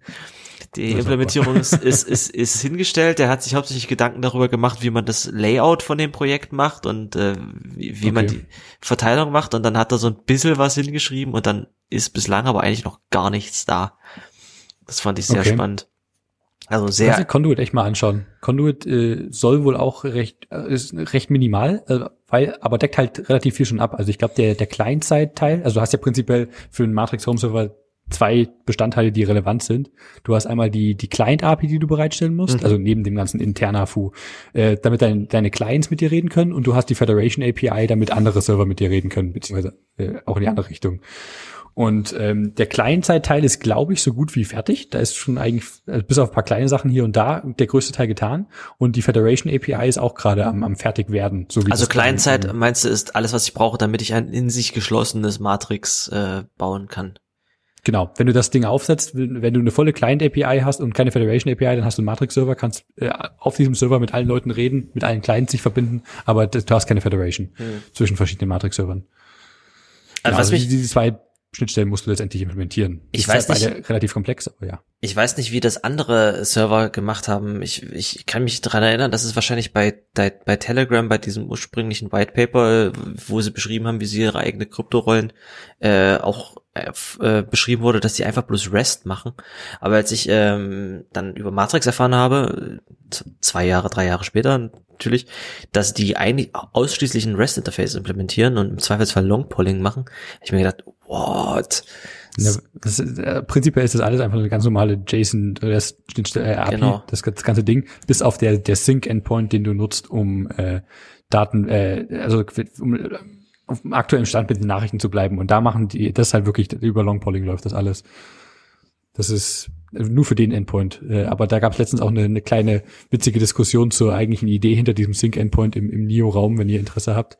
Hi Helge. das war ich ganz das, das ist der, das ist dann der Longpole, den der Client mit dem äh, mit dem Server offen hält oder zwischen den genau. Servern? Okay. Nee, das ist nur Client-Server. Äh, ja genau, Client-Server. Okay. Ich weiß nicht, ich finde das halt super hackisch, weil Rest ist, meinetwegen, Rest ist okay. Rest ist auch, äh, ich finde es schön, dass wir diesen Zoo endlich mal hinter uns lassen und nicht jeder für jeden Scheiß ein neues, komplett Basic-Protokoll baut. Da kann man gerne für sowas auch mal Rest nehmen. Ich finde es halt spannend, weil Matrix dadurch eher, wenn du genau hinguckst, eher so eine Art Webforum ist, weil du da kannst, du postest halt was hin und dann lädst du halt die nächsten Nachrichten runter. Du hast nicht direkt ein Realtime-Protokoll mit dem Dings. Und Longpolling kannst du machen, weil es wahrscheinlich reicht, aber eigentlich ist es nicht geil. Ähm, nee, finde ich auch suboptimal. Es war wahrscheinlich so der die erste Gedanken. Ich, ich, wahrscheinlich waren ein paar mehr Gedanken reingeflossen, aber das war so, das geht, das können wir easy umsetzen und das hat äh, keinerlei Probleme mit äh, Kompatibilität überall und deswegen machen wir das. Ich, ich möchte, weiß auch nicht, ob das nicht eventuell mit zu, also es wird wahrscheinlich zu einem gewissen Grad zu der Langsamkeit äh, von von Matrix Org zum Beispiel mit beitragen, aber es wird sicherlich auch das klingt jetzt widersprüchlich, auch dazu beitragen, dass es überhaupt skaliert, weil du kannst nicht äh, so einen Service aufbauen und mit jedem Realtime Messenger die ganze Zeit eine offene Verbindung halten. Also zumindest nicht, äh, wenn das, wenn das mit einer, na vielleicht kann man das heutzutage, ich weiß es nicht genau. Ähm, doch eigentlich müsste es gehen. Hm, ich müsste aber egal. aufpassen, was da sinnvolle architektonische Gedanken wären. Also wie du schon meinst, wenn du hier über WebSockets gehst und da ein paar zigtausend Clients dranhängen hast, dann ist es wahrscheinlich nicht mehr so, so optimal. Aber keine Ahnung, da, da kriege ich keine Ahnung mit von. Zumindest hat das den Effekt, Aber dass man, dass man, wenn man sich über Matrix hin und her schalt, äh, schreibt, ähm, wenn der Server jetzt wie dein eigener sich nicht komplett langweilt, sondern tatsächlich benutzt wird, wie Matrix.org, dann hast du halt nicht mehr so richtig diesen Realtime-Charakter, äh, Charakter, weil ich, ich, ich sehe, dass ich eine Nachricht schicke und dann sitzt die halt noch eine Minute oder zwei so grau rum und die ist noch nicht mal quasi äh, bei dem Gegenüber angekommen oder so. Da ja, das ist schon teilweise echt nervig. Das ist von der anderen Seite nicht anders. Also wenn, wenn ich von meinem Server aus mit Leuten auf Matrix.org schreibe, dann sehe ich auch oftmals, dass die, dass das echt eine Weile hängt, was richtig nervig ist, weil du halt weißt, dass das Gegenüber auch gerade schreibt. Und am Ende hast du dann hier die, die fünf Nachrichten, die beide geschrieben haben, so interspersed, weil die, genau. die, so die Server das dann auch miteinander ihre Konflikte gelöst haben. Aber wenn ich jetzt mit anderen Leuten schreibe, zum Beispiel mit, äh, mit Johannes, der auch auf dem eigenen Server sitzt und ich auf meinem eigenen Server, dann haben wir quasi wirklich sauberes Realtime Instant Communication, weil die Nachrichten super schnell durchgehen und da überhaupt kein Kontakt zu dem Matrix.org Home Server. Ja, genau. Und deswegen frage ich mich jetzt, äh, liegt das nur daran, dass die dass der Server so langsam ist oder dass das Protokoll irgendwie suboptimal ist. Ich meine, diese ganze, ähm, ich synchronisiere die ganze Zeit äh, diese ganzen History Version Trees äh, von meinen beiden äh, separaten Home-Servern, die quasi ihren aktuellen letzten Zustand miteinander synchronisieren, ist ja äh, nicht ganz billig so als Operation. Zumindest nicht, wenn du es halt für jeden einzelnen von 10.000 Chatrooms auf so einem Home-Server machst. Da ist wahrscheinlich nee, dann das Protokoll, was unten drunter läuft, gar nicht mehr der ausschlaggebende Punkt, wenn ich so drüber nachdenke. Aber wenn jetzt zum Beispiel, ich weiß nicht wie, wie Dendrite, warte mal, Dendrite ist die, Go-Implementierung, die sie bauen? Ja. Wie Ja, heißt die, die aktuelle. Python-Implementierung, die es gibt? Synapse. Äh, ich meine, bei Synapse hatten wir das letzte Mal, und ich, das, ich lehne mir jetzt hier aus dem Fenster auch, um so ein bisschen Feedback aus der, äh, von, aus der Hörerschaft zu bekommen. Ähm, da kannst du natürlich sagen, gut, das, das ist mit Twisted gebaut, das macht ein Netzwerk wahrscheinlich super schnell. Aber wenn sie jetzt zum Beispiel diesen, ähm, diesen Solving-Algorithmus, diesen, diesen äh, Merging-Algorithmus, wenn sie den in Python gebaut haben, dann könnte das auch ein Bottleneck sein bei der Geschichte. Und wenn, äh, wenn die Nachricht halt ganz lange in so einer Queue auf dem Home-Server liegt und du aber darauf wartest, dass der Server irgendwie äh, für, für diesen einen Raum oder diesen einen Chatverlauf ähm, die Versionen ähm, miteinander äh, hier ach, gemerged hat, dann könnte das auch ein Problem sein. Egal, ich, Ich glaub, finde ist es mal spannend, mich mal auseinanderzusetzen. Das ist ihnen, glaube ich, sehr, sehr bewusst, sehr schmerzhaft bewusst, was die Bottlenecks in Synapse sind. Hm. Und deswegen gehen sie auch mit, mit, mit Dendrite da in eine, in eine völlig andere Richtung. Zum einen jetzt hier eine andere Sprache, irgendwas, was kompiliert ist, ist natürlich der eine Punkt, obwohl Python ja auch so ein bisschen halb kompiliert ist. Aber der andere Ansatz, was sie mit architektonisch mit Dendrite auch anders machen, ist, dass die einzelnen Bestandteile nicht, also es ist nicht eine dicke Anwendung, die quasi alles macht, sondern du hast so Worker, die bestimmte Bestandteile äh, übernehmen, die auch anderswo laufen können und die einfach dann miteinander reden, die aber nicht alle Bestandteil von dem einem Monolithen sein müssen, wenn du es nicht möchtest. Das stimmt. Wer sagt denn, dass das überhaupt eine Kiste ist? Kann man, kann man, ähm, ich vergesse es immer. Synapse. Synapse? Synapse, ja. Syn Wie äh, Synapsen. Bleib im Kopf. genau. Synapsen und Dendriten. Äh, da, da fällt mir, kann, kann man Synapse äh, auch verteilt hosten, dass man quasi einfach 35 Instanzen aufmacht? Wahrscheinlich, ja. Das würde sonst überhaupt keinen Sinn Ich glaube. Synapse gerade eben explizit nicht. Das war das, was ich im Kopf hatte. Aber vielleicht, vielleicht kann man das ja doch irgendwie hincheaten mit, mit hier irgendwelchem äh, Forwarding und äh, wie nennt man das, Load Balancing. Vielleicht kann man, kriegt man da was hin, aber ich weiß nicht, wie man die, also ob das letztendlich bloß, für, am Ende hat man vielleicht eine Datenbank und fünf Synapse-Instanzen oder so. Aber da- da Das kenn kommt noch dazu, dass du irgendwie ähm, Datenbanken dazwischen hast, die du auch nochmal synchronisieren musst. Na, aber egal. die sind halt selten das Bottleneck. Ja, ja. Also wer weiß, keine Ahnung, auf der Matrix Org Scale ist, ist alles wieder anders. Genau, wir begeben noch uns mal von diesem dünnen Eis runter. Wir haben gerade Python erwähnt. So, ich wollte noch erzählen, dass ich letztens in, äh, in Neo äh, ein Registration Feature einbauen wollte und ich, ich will halt auch aktiv dagegen kämpfen, dass das Leute nicht äh, alle sich auf Matrix Org Accounts zulegen, was ja hoffentlich nur eine Frage der Zeit ist. Mhm. Ob das das nicht mehr so cool ist, aber du willst halt diese Centralization eigentlich nicht haben, genauso wie es jabber.ccc.de gibt, damit man mehr dezentrale Services hat, aber letztendlich hatte jeder bei dem Service letztendlich einen, einen Account und dann ist es auch wieder blöd. Genau, deswegen warte ich darauf, hat- dass irgendwie Leute sagen, äh, hier gibt's einen Matrix-Server, da gibt's einen Matrix-Server, geh doch zu dem oder geh doch zu dem, geh doch zu dem genau, von deinem Local, halt- Local CCC-Chapter oder geh doch dem zu, zu dem von deiner Uni oder von deinem E-Mail-Anbieter oder Ja, exakt das. Genau. Und deswegen wollte ich halt sowas in, in Neo mit direkt einbauen, dass du beim, beim Registrieren von neuen Accounts die, eine Liste an möglichen Servern hast, beziehungsweise in der, in der ersten doofen Idee war einfach nur ein Shuffle-Button für das Home-Server-Feld, da drückst du drauf, dann kriegst du einen random Vorschlag und vielleicht kann man das ein bisschen ausbauen auf äh, hier erstmal eine Liste, die sortiert vielleicht sogar nach, nach Server, die die niedrigste Latenz zu dir gerade haben und oder nach, nach Hm. Sprache, die du sprichst, weil letztendlich ist ja egal, auf welchem Server du bist, solange die mit äh, föderieren mit denen, die du magst, ist halt passend.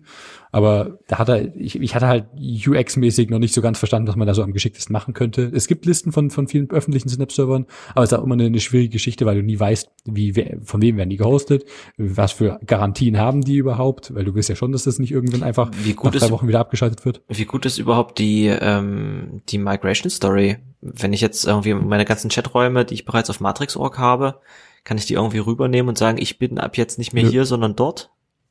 Nö. Das, das ist ja auch noch ein Problem bei sowas dann. Ne? Also Migration geht aktuell, soweit ich das weiß, gar nicht. Du kannst höchstens noch so den Raum nochmal mit deinem neuen Account joinen und dann, aber dann hast du die History von den, von allem, was da vorher geschrieben wurde überhaupt? Wenn es äh, im Encrypted-Fall glaube tatsächlich nicht. Also das Problem hatte Ja. ich, ich hatte das, äh, genauso habe ich das gemacht mit den meisten Chats, als ich auf meinen Server umgezogen bin vom Matrix.org weg, dass ich einfach meinen neuen User da reinge und äh, äh, invited habe in die ganzen privaten Konversationen und äh, also Räume logisch klar, öffentliche, aber aus den privaten DMs neuen User äh, invited und den mit dem alten dann einfach rausgegangen bin.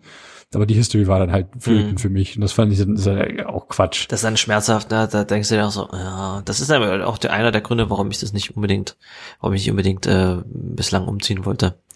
Geh auf ferrydust.space, das ist der Chaos-Server. Und der ist immer auf dem Department of Ping, was so ein Teil vom This Week in Matrix ist, immer wo die schnellsten Server immer aufgelistet werden, die fünf schnellsten, ist er immer ganz oben, seitdem es den gibt. Ferrydust.space. Genau, ist auch eine, eine coole Domain.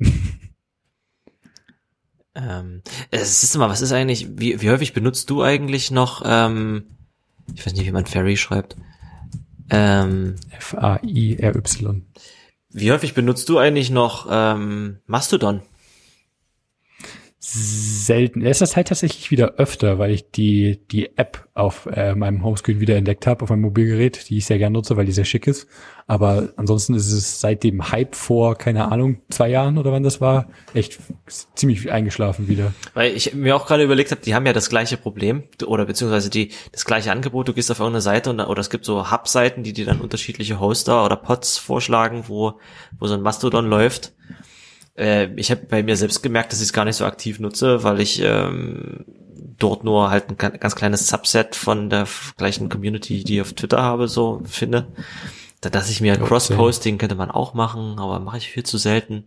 Könnte man diese, könnte man Mastodon und Matrix gemeinsam ausrollen. Das wäre ja fast sinnvoll, dass man auf der gleichen Ecke, wo man seinen Mastodon-Account hat, auch einen Matrix-Account hat.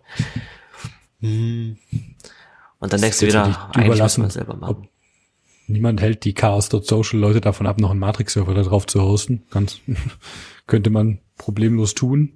Hat nichts miteinander zu tun. Matrix ist kein Activity Pub.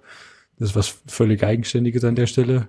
Aber könnte man theoretisch vielleicht sogar adaptieren, aber ich weiß nicht, ob das so sinnvoll ist. Obwohl es technisch gar nicht so weit auseinander ist, wenn du mal drüber nachdenkst, ne? Ja, die, die Grund, Grundidee ist sehr ähnlich. Vielleicht könnte man einen Adapter für ActivityPub für Matrix schreiben. Zumindest, also in, in Matrix Dinge aus, aus Mastodon oder aus anderem, aus GNU Social oder was auch immer zu lesen und zu mit interagieren, stelle ich mir easier vor, als in die andere Richtung zu gehen. Aber vielleicht pollutest du dann einfach das, das, das Ecosystem, keine Ahnung, weiß ich nicht. Aber es ist ja auch, es ist ja eigentlich nicht ganz so kompatibel und das Gleiche. Nee, nee, ist schon, gut. Aber man könnte sich so, was ist so ein Spaß. Das, das wäre mal eine Fingerübung für jemanden, der das erste Mal irgendwie so eine Integration bauen möchte für Matrix, dass du sagst hier, subscribe mich mal äh, auf diesem äh, auf diesem Hashtag in oder auf diesem PeerTube-Account. Genau, oder auf diesem PeerTube-Account. Auf jeden Fall. Ähm, ja, ich wollte vorhin schon sagen, lass uns mal von diesem dünnen Eis runtergehen, aber du hast uns dann von dem dünnen Eis dann doch wieder auf irgendwie festeres Territorium äh, gebracht. Ähm, wir haben ganz kurz über Python geredet. Das ist, hast du gesehen, dass der letzte Python 2 Release gemacht wurde? Nein, ist es soweit? Es ist soweit. Python 2 ist jetzt tot. Holy shit. Das ist äh, ge ge zugegebenermaßen schon einen Monat her wieder, ähm, aber ich habe es nach der letzten Folge gesehen.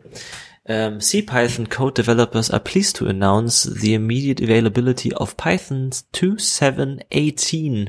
Python 2.7.18 is the last Python 2.7 release and is therefore the last Python 2 release.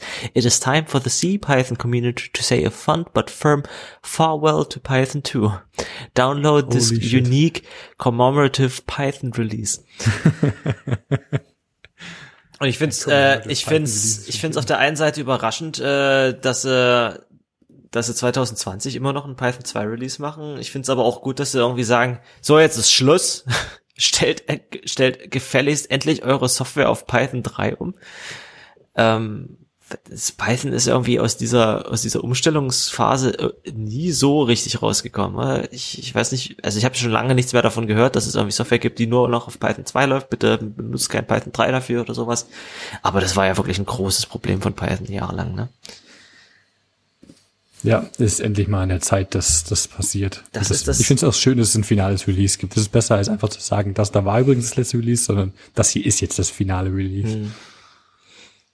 Das äh, ist, ist so ein bisschen wie Netscape, die irgendwie zehn Jahre später dann mit äh, Netscape Navigator 4.8 rausgekommen waren, so zehn Jahre nach Netscape Navigator 4.7. Aber das ist so das Problem von Scripting-Sprachen, ne? Also, du kannst ja halt schlecht, ähm, kannst du halt schlecht, gerade wenn es eine richtig, wenn es halt sowas wie Python ist, ist halt sehr schwer zu sagen, modernisier das mal, weil du kannst jederzeit in einen Codepfad reinrennen, der plötzlich nicht mehr gut funktioniert in deinem Ding. Ja, stimmt. In, in, in, in deiner neuen Sprache. Das, das ist das Problem an der Stelle, dass sowas halt interpretiert wird. Auf jeden Fall. Aber ja, Aber schön, dass es, dass es ein Ende findet. Farewell Python 2, Long Live Python 3. Py Python 2. Python 2. Python. Python. Na, sonst müsstest du Python 2 sagen. Würdest du Python ja. sagen? Nee, da schüttelt es einen. Und man kann nicht endlich Python 3 äh, nicht mehr schreiben in meinem Terminal, sondern einfach nur direkt Python. Ähm, na, aber ist Python 3 nicht schon lange das Default? Bei mir nicht, würde, würde mich arg wundern, aber das ist eher dann so, so ein Apple-Ding. Python dash dash Version 2717. Immerhin das fast aktuellste. Ach so, also. sorry, du bist auf Mac, ich bin auf Arch Linux, da ist schon seit Jahren Python. Ja, Arch zählt nicht. Also wer, wer auf Arch Linux ist, der kriegt ja eh aktuelle Sachen. Was ist mit den ganzen Debian-Usern da draußen? Wann kriegen die mit, dass es überhaupt Python 3 gibt? Wahrscheinlich, sobald es äh, aus Testing raus ist, irgendwann in zehn Jahren hm. oder so. In Testing ist schon drin? Okay. De Debian Testing ist ja so das, naja, weiß ich nicht. Ich, ich, ich mag Debian Testing, aber ich, ich finde Debian, also ich finde witzig, wenn Leute auf Debian Stable hängen. Das amüsiert mich immer.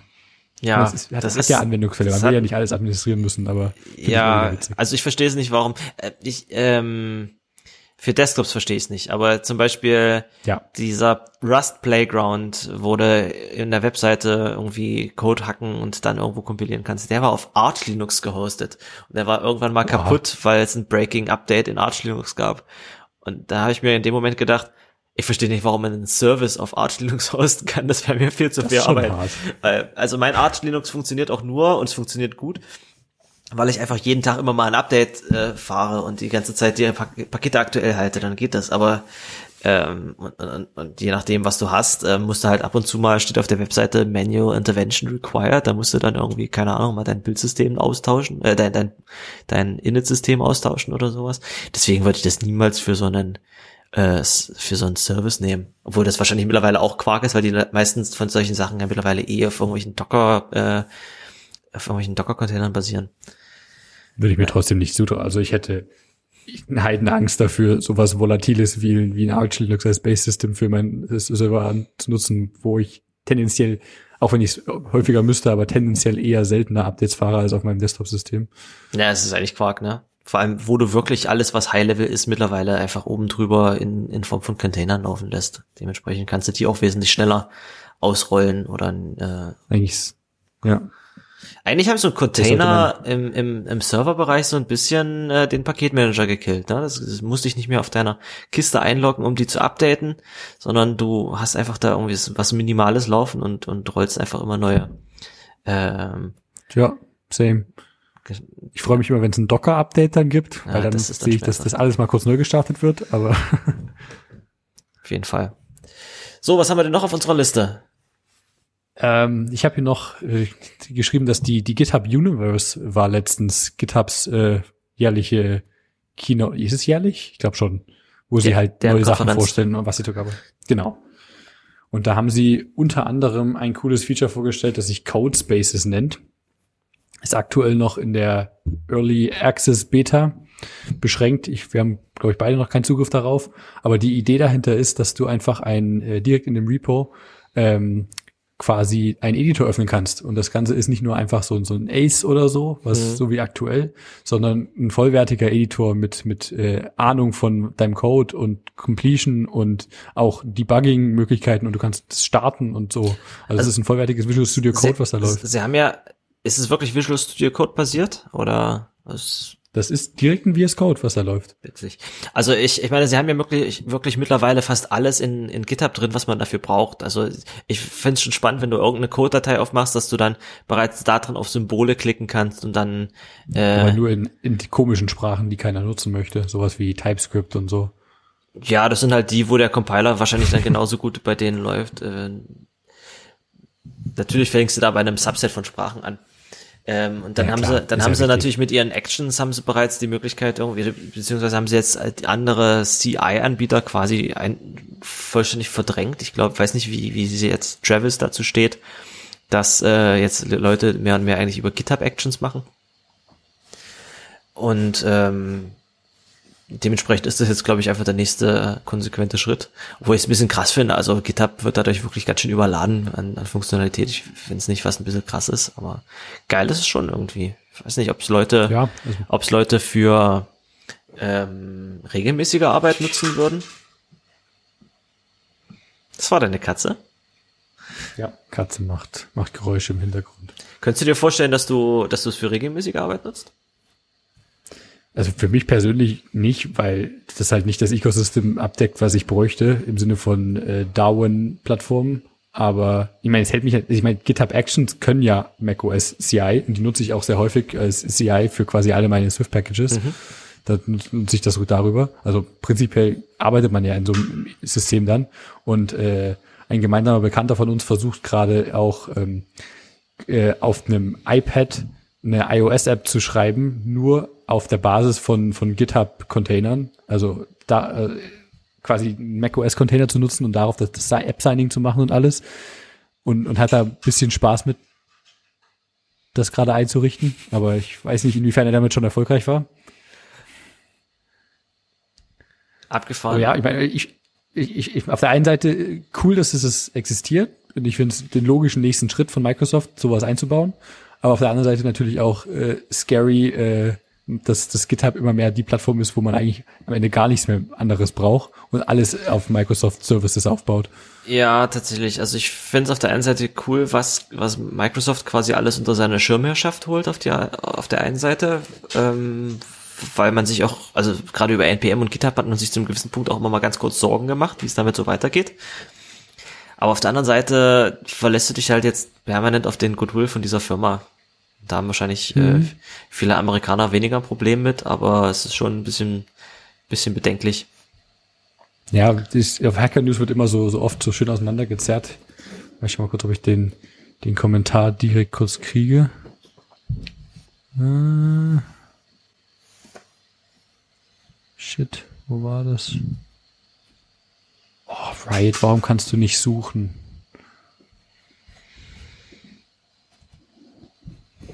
Du benutzt selber noch Riot auf, auf macOS? Es gibt ja nichts Besseres. Kannst du Neo dann eigentlich auf macOS benutzen, wenn du es äh, mit Swift UI baust?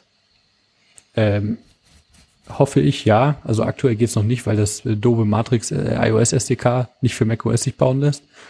Äh, nicht mehr. Früher ging das mal. Aktuell haben sie es verkackt und auch die Catalyst-Version geht nicht mehr. Aber mhm. sie es ist auf jeden Fall geplant. Nee, aber ich, ich habe es gerade gefunden. Ich habe, äh, also Microsoft hat ja letztens ein paar generell Dinge angekündigt unter mhm. anderem, wir kommen auch später noch mal kurz drauf zu sprechen.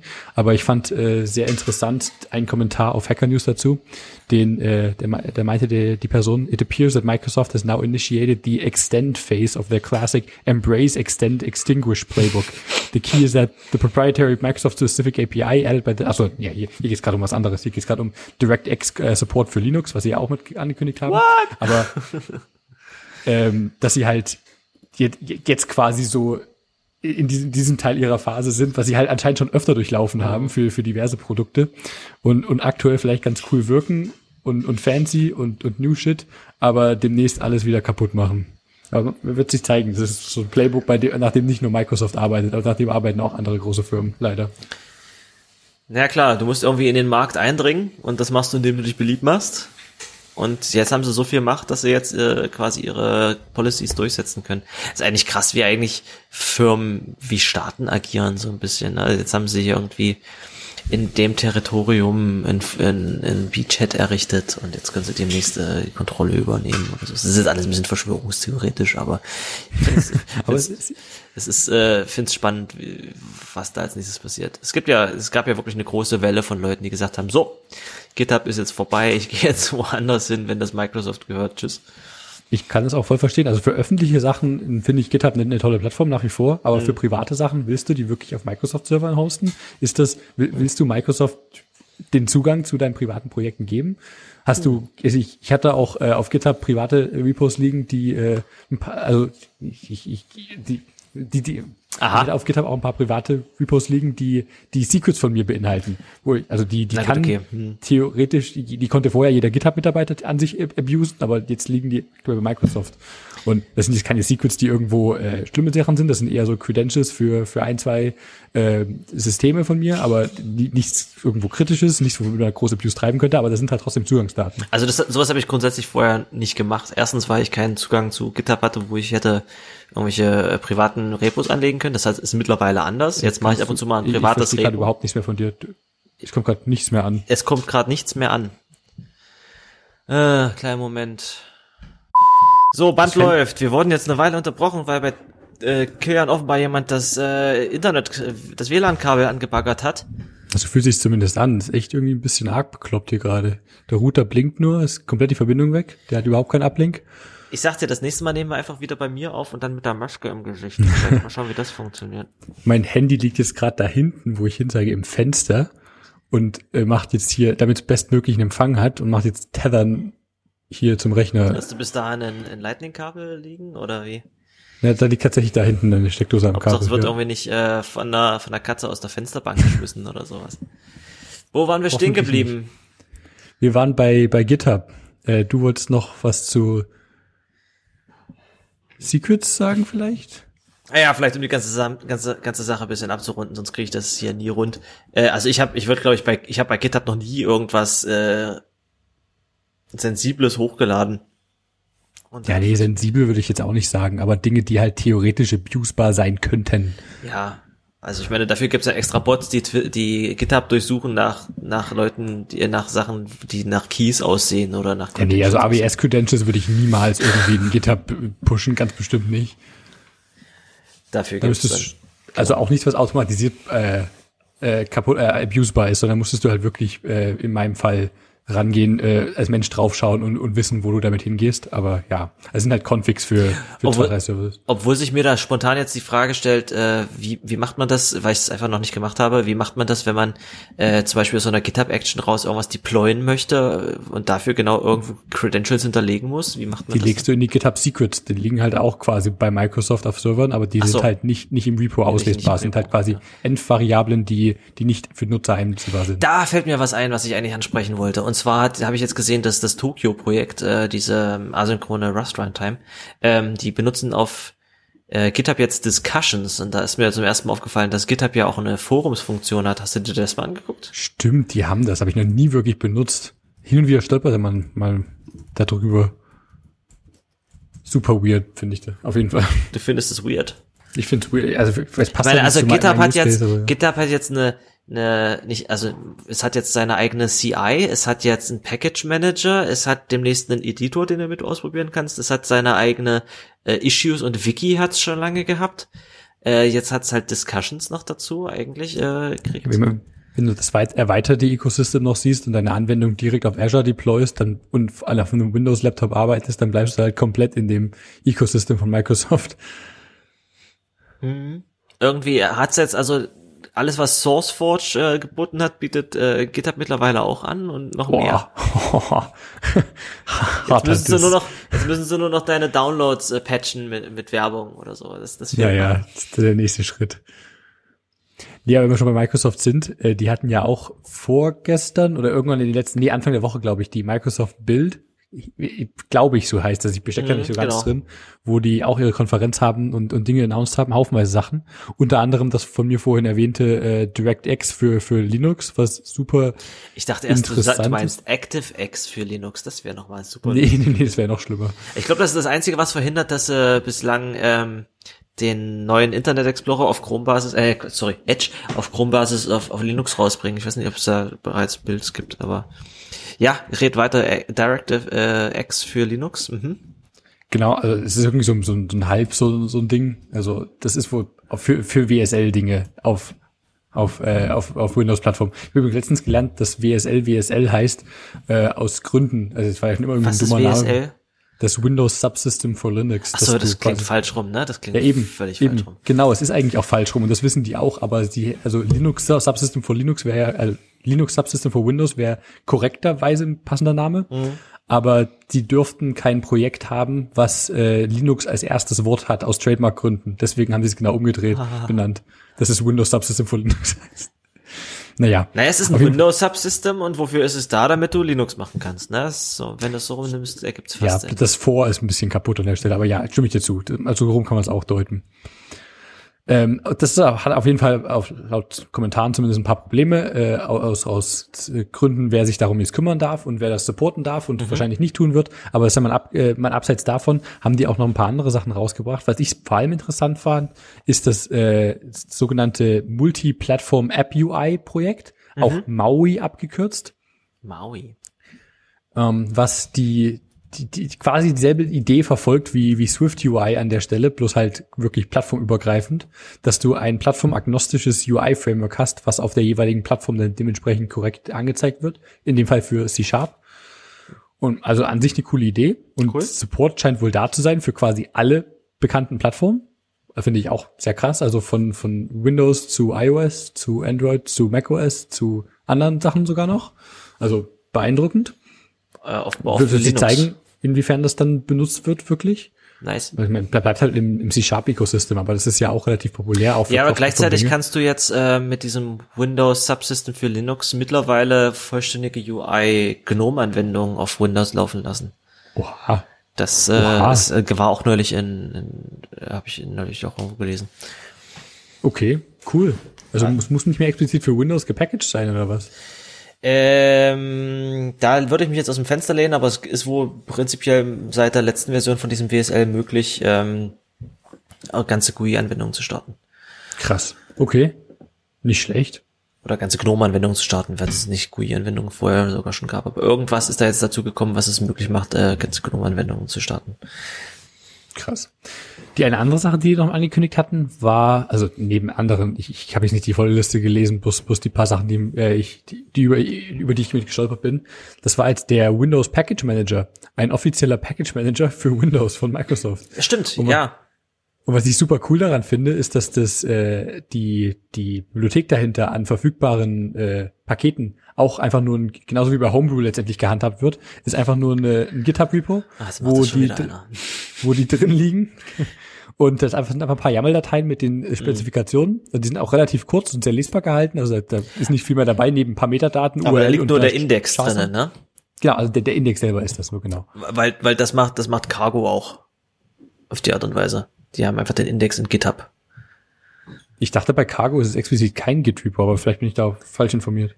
Ä ähm, nee, das, also der Index zumindest ist ein, ist ein Git-Repo. Ich weiß Okay. nicht, ob du da als Kunde, als Benutzer direkt äh, selber hingehst oder ob sie das einfach für, den, von dem Service aus benutzen, aber es gibt definitiv ein ähm, Crates Index Repo irgendwo. Vielleicht Okay. ist das auch nicht mehr aktuell, aber Ergibt ja sicherlich auch Sinn, das, um das so zu versionieren. War früher immer ganz witzig, weil, also ich kenne das zum Haupt, hauptsächlich von, von Homebrew und von CocoaPods, diesem alten Package Manager für iOS, die das eben so gelöst haben und ihr, also CocoaPods hat äh, das Specs Repo, so hieß das dann immer, auf, auf GitHub liegen gehabt. Und das hatte halt den witzigen Nebeneffekt, dass das so viel Traffic äh, erzeugt hat, dass GitHub irgendwann halt explizit zwei eigene Systeme hat, für, um nur für dieses eine Repo, äh, zwei eigentlich, äh, zwei eigene aber hatten, Rechner. hatten die dann die Pakete dort gehostet oder hatten die auch bloß Nee. den Index? Nur, nur die Specs. Ach krass, damit haben sie trotzdem noch genug Traffic produziert dafür. Also es war, war erstaunlich. Und also GitHub hat sich da öfter mal in die Issues reingesetzt und eigene äh, PRs gemacht, um das Ganze ein bisschen sauberer zu strukturieren, weil sie halt merken, was genau die Bottlenecks waren. Ich glaube, das eine Problem war irgendwie, dass die da alle im Root, glaube ich, anfangs rumlagen oder so. Und das wollten die dann optimieren, weil das irgendwie mit für, für Git besser lief, wenn da das äh, in einzelne Subdirectories aufgesplittet war. Und haben- haben da halt äh, selber mit, mit PRs gemacht und haben halt aber auch offen beteuert mit, wir, wir werden das weiter hosten. Wir sind, also wir sind uns unserer Mission bewusst, das hier kostenlos hosten zu wollen, bis in alle Ewigkeit. Aber das erzeugt halt schon erstaunlich viel Last bei uns. Wir würden das gerne ein bisschen optimieren, wenn möglich. Also ich habe jetzt gerade den, den Blogpost gefunden, ich weiß nicht, ob du den schon verlinkt hast zum Thema äh, Multiplattform App UI. Die sind beide schon drin. Genau. Und Und äh, du siehst ja in dem, in dem Git-Repo tatsächlich so einen Haufen von Pak also das sind tonnenweise Pakete, die da alle über, übereinander liegen. Das ist ein bisschen unübersichtlich, aber du hast ganz viel so Plattform.android.foundations und Plattform.android. so und so. Und es gibt halt auch Plattform macOS, Plattform Tizen, Plattform WPS, Plattform iOS und Plattform GTK. Dementsprechend, vielleicht erschlagen die jetzt äh, damit wirklich alles. Ja. Also sie haben, also es steckt erstaunlich viel Kram mit drin. Finde ich sehr cool. Also wird sich zeigen. Vielleicht ist das der Nachfolger von Xamarin oder vielleicht ist Xamarin jetzt mit nutzt mit das. Da bin ich mir nicht ganz im Klaren, wie das alles zusammenhängt. Aber ich, an sich finde ich es mega cool. Ja, obwohl es gab doch schon vor ein zwei Jahren war Xamarin auch ein Microsoft-Projekt oder so? Also die wurden zumindest gekauft. Äh, Ich glaube ursprünglich nicht, aber die wurden dann gekauft. Es gab doch bereits einmal einen Ansatz von Microsoft, wo sie gesagt haben, hier guck mal, mit dem Ding könnt ihr jetzt eine App bauen, die dann auf iOS und Android funktioniert und auf Das Windows-Telefon, gewesen, genau.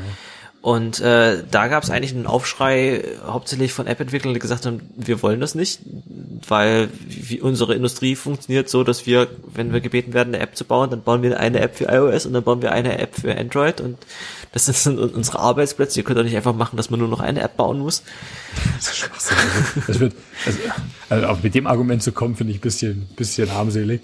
So, ah, ihr nehmt mir meinen Arbeitsplatz weg. äh. Naja, aber ich meine, äh, wenn dir jetzt, wenn, wenn der auf dich jetzt einer zukommt und sagt, ähm, bau mir mal was, äh, keine Ahnung, irgendwas pff, ÖPNV mit, mit Fahr Fahrkarten oder sowas, aber äh, du kannst es nicht machen, dass das nur auf iOS läuft oder dass du zwei Apps bauen musst, eine für iOS und eine für Android. Kannst du das mal bitte damit machen, damit das einfach überall funktioniert? Na Denkst klar. dir auch so, ach scheiße, da kann ich gar kein Swift UI mehr machen. Ja, gut, es gibt immer verschiedene Anforderungen. Und wenn die Anforderung an der Stelle ist, ich als Person, wenn die hypothetische Anforderung an der Stelle ist, ich alleine muss das machen in Zeit X, die und bestenfalls halt das sinnvoll nutzen, dann werde ich hier nicht versuchen, zwei native Projekte aufzuziehen. Es sei denn, es ergibt für das Projekt halt wirklich Sinn. Wenn das Projekt native Sachen erforderlich macht, dann würde ich es natürlich dementsprechend versuchen. Aber wenn es das nicht braucht und vielleicht am Ende bloß hier dieses typische Beispiel von Minimal-App ist, was einfach nur eine JSON zieht und eine Liste von Elementen anzeigt, dann kannst, kannst du dafür nutzen, ob, was du möchtest an, an Cross-Platform-Fu, ob das jetzt React Native, Flutter oder Xamarin ist, dann machst du dann nur das Leben einfacher. Und das hat alles schon eine Daseinsberechtigung, finde ich. Und ich will jetzt nicht so äh, elitär dahergehen. Äh, nur nativ ist das einzig wahre. Aber es ist auch nicht so, als ob nativ sterben sollte. Deswegen, das, das hat genauso viele Anwendungsfälle. Es liest sich auf jeden Fall schon mal ziemlich schick, wie sie es hier schreiben. Ähm, ist natürlich C-Sharp, aber ähm, Also die Sharp ist auch eine tolle Sprache. Die haben Async Await und cooles Typsystem und so. die haben Async Await vor allem äh, pioniert. Ja, Naja, mal gucken. Ähm, ich sehe es. die Sharp gibt, ist das, was Java hätte sein sollen. Ja, wahrscheinlich. Letztens von einem Freund gehört. Finde ich eine schö- schöne Aussage. Oh je. Ähm, naja, auf Ja, jeden Fall ist es für mich wieder ein, ein, ein, ein, ein, Ding mehr, wo ich mir denke, oh Gott, Mobile ist so viele unterschiedliche Sachen, die du da machen musst, um irgendwie Mobile Apps bauen zu können, oder? Ja, musst du ja nicht. Es gibt dir bloß viele Optionen. Und letztendlich ist es Rille, welche du davon nimmst, solange du dich dafür entscheidest und es für dich halt begründen kannst, warum du das, also solange du für dich eine Entscheidung getroffen hast, passt das ja. Ich, ich habe nichts dagegen, wenn jemand React Native eine App baut. Ich habe was dagegen, wenn jemand versucht, ein- eine, App, die halt äh, performancekritisch ist, äh, damit äh, umzusetzen und das vor allem dann äh, bestenfalls nur auf einer Plattform published, weil die andere interessiert mich nicht, weil dann hättest du es auch sinnvoller machen können. ja, Aber- stimmt. es gibt sinnvolle Gründe dafür, das eine oder das andere zu wählen. Stimmt. Aber von Apple gibt es keinen Ansatz äh, zu überlegen, wir machen jetzt mit Swift UI es möglich, auch für Android-Apps zu bauen. Ich würde es begrüßen. Vor allem Swift UI se- setzt ja nichts an dergleichen voraus. Swift UI ist ja wirklich äh, versucht ja plattformagnostisch dir äh, Möglichkeiten zu geben, einfach nur semantische UI-Elemente zu nehmen. Ich will eine Liste haben, dann nutze ich eine Liste und diese Liste ist halt auf iOS oder auf macOS was völlig anderes unten drunter. Aber das will, soll dem Entwickler von der die Swift UI-Schnittstelle nutzt ja eigentlich egal sein. Das ist ja das Coole an der Idee dahinter. Und es haben auch schon andere Leute, auch Hörer dieses Podcasts, äh, sowas wie Swift Web UI gebastelt Genau. die, wo, wo man halt dann quasi ein anderes Backend dahinter schiebt. Und das finde ich halt. An, Wo ist denn dann noch der Unterschied Cool. zwischen äh, Swift UI und React Native? Jetzt mal ganz plakativ gefragt. Also ich will- Re- React Native, hm, also das ist auf einer ganz anderen Ebene. Also aber we- wenn du weit genug. Ich meine, der einzige Unterschied, der, der mir jetzt einfällt, ist, dass du dann bei React Native halt noch eine JavaScript-Runtime mitschippst, äh, die Wenn du da das Problem von weit genug betrachtest, dann verschwinden da tatsächlich so ein bisschen die Unterschiede, das Ja. stimmt. Das Swift UI ist halt vor allem für Swift geschrieben und äh, im Swift-Kontext sinnvoll nutzbar, gerade was Swifts Typsystem angeht, gerade was Swifts Features angeht. Und, und da glänzt es halt natürlich, es ergibt jetzt keinen Sinn, das aus einem anderen, äh, völlig anderen äh, Tooling her mit zu an, anzusprechen zu wollen. Das, das wäre mehr Schmerz als, als Nutzen. Mhm.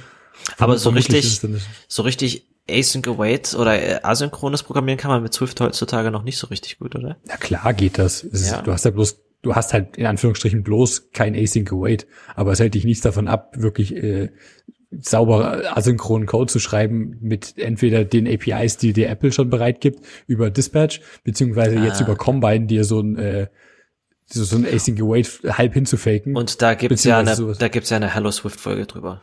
Na, genau. Also aber Combine ist jetzt nichts anderes als zum Beispiel dieses RX äh, Sternchen beziehungsweise diverse andere Reactive Frameworks und letztendlich also kannst, kannst du auf Aber Reactive heißt ja nicht heißt nicht direkt asynchron. Das ist nee, nee, aber ich meine, darüber kannst du sie so ein bisschen zusammenfaken äh, und so. dieselben Ideen letztendlich da da einfließen lassen. Okay, okay. Nee, aber genau, genug dazu. Und äh, zu Microsoft, glaube ich, haben wir jetzt auch alles abgehakt hier. Mehr, mehr dazu auf Hallo Swift. Oder zumindest, ja. Also nicht zu dem Microsoft-Thema, aber. Genau.